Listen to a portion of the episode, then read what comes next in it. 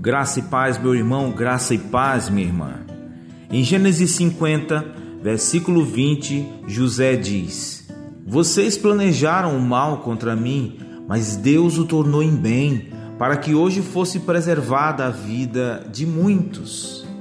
A experiência de José fechando o livro de Gênesis é uma ilustração excepcional de que Deus age para o bem daqueles que o amam, dos que foram chamados de acordo com o seu propósito, como está em Romanos 8, 28.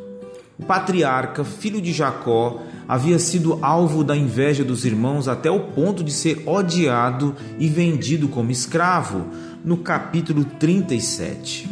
O tempo passou quando chegou o dia em que ele, não mais um escravo no Egito, mas primeiro-ministro do país, teve a oportunidade de ajudar os seus irmãos, José não conseguiu se conter de tanta alegria por ter a condição de fazê-lo. Por outro lado, o medo deles era de que, após a morte de seu pai, José mudaria a oferta abundante em ódio arrasador, como está nos versos de 15 a 18 aqui do capítulo 50. No entanto, para sua agradável surpresa, não foi assim, pois o patriarca procurou assegurar-lhes de suas melhores intenções, explicando que Deus havia tornado todo aquele triste acontecimento em bem para todos eles. Como todas as coisas podem cooperar para o bem? Será mesmo? Afinal, conhecemos ou fomos vítimas de diversos casos de sofrimento, de injustiça, de horrores e de tragédias. Os detalhes vistos separadamente podem não revelar bem algum, pelo contrário, mas juntos eles são bons. Eu lembro de uma história em que um pastor, um dos grandes pastores que esteve à frente da histórica igreja de Moody, o falecido Dr. Henry Allen, lá em Chicago, ele contava sempre uma história à sua congregação que ficou famosa nos Estados Unidos.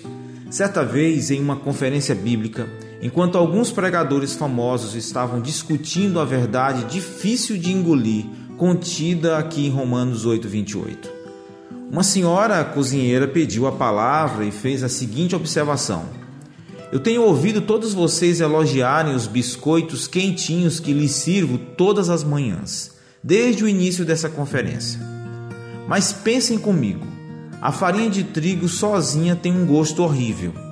Alguém já provou? Pior ainda é o gosto do fermento em pó, do óleo que escalda a massa, do ovo cru e assim a maioria dos ingredientes. Porém, quando eu, sob medida, misturo e bato todos eles juntos e depois os coloco para assar, eles se transformam em deliciosos biscoitos matinais.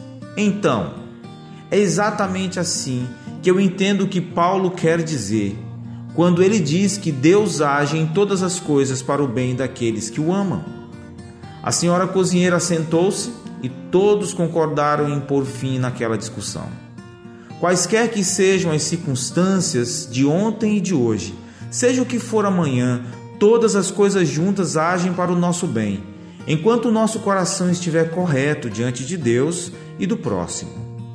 No tempo certo, nós seremos capazes de dizer, como José do Egito: Vocês planejaram mal contra mim, mas Deus o tornou em bem.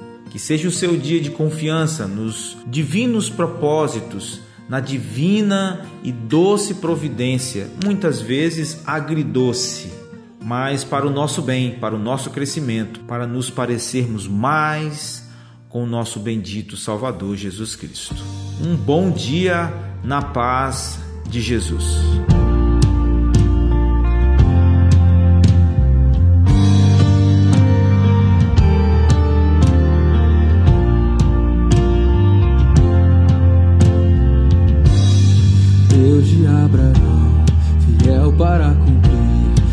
Promessa feita a mim. E como prometeu, prova outra vez e cumpre o que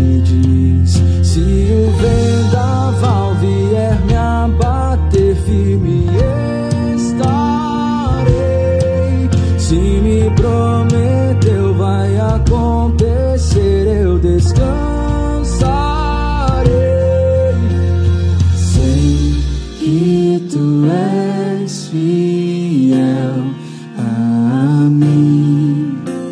Sei que tu és fiel a mim.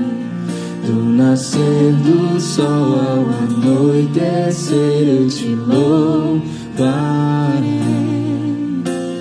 Sei que tu és fiel.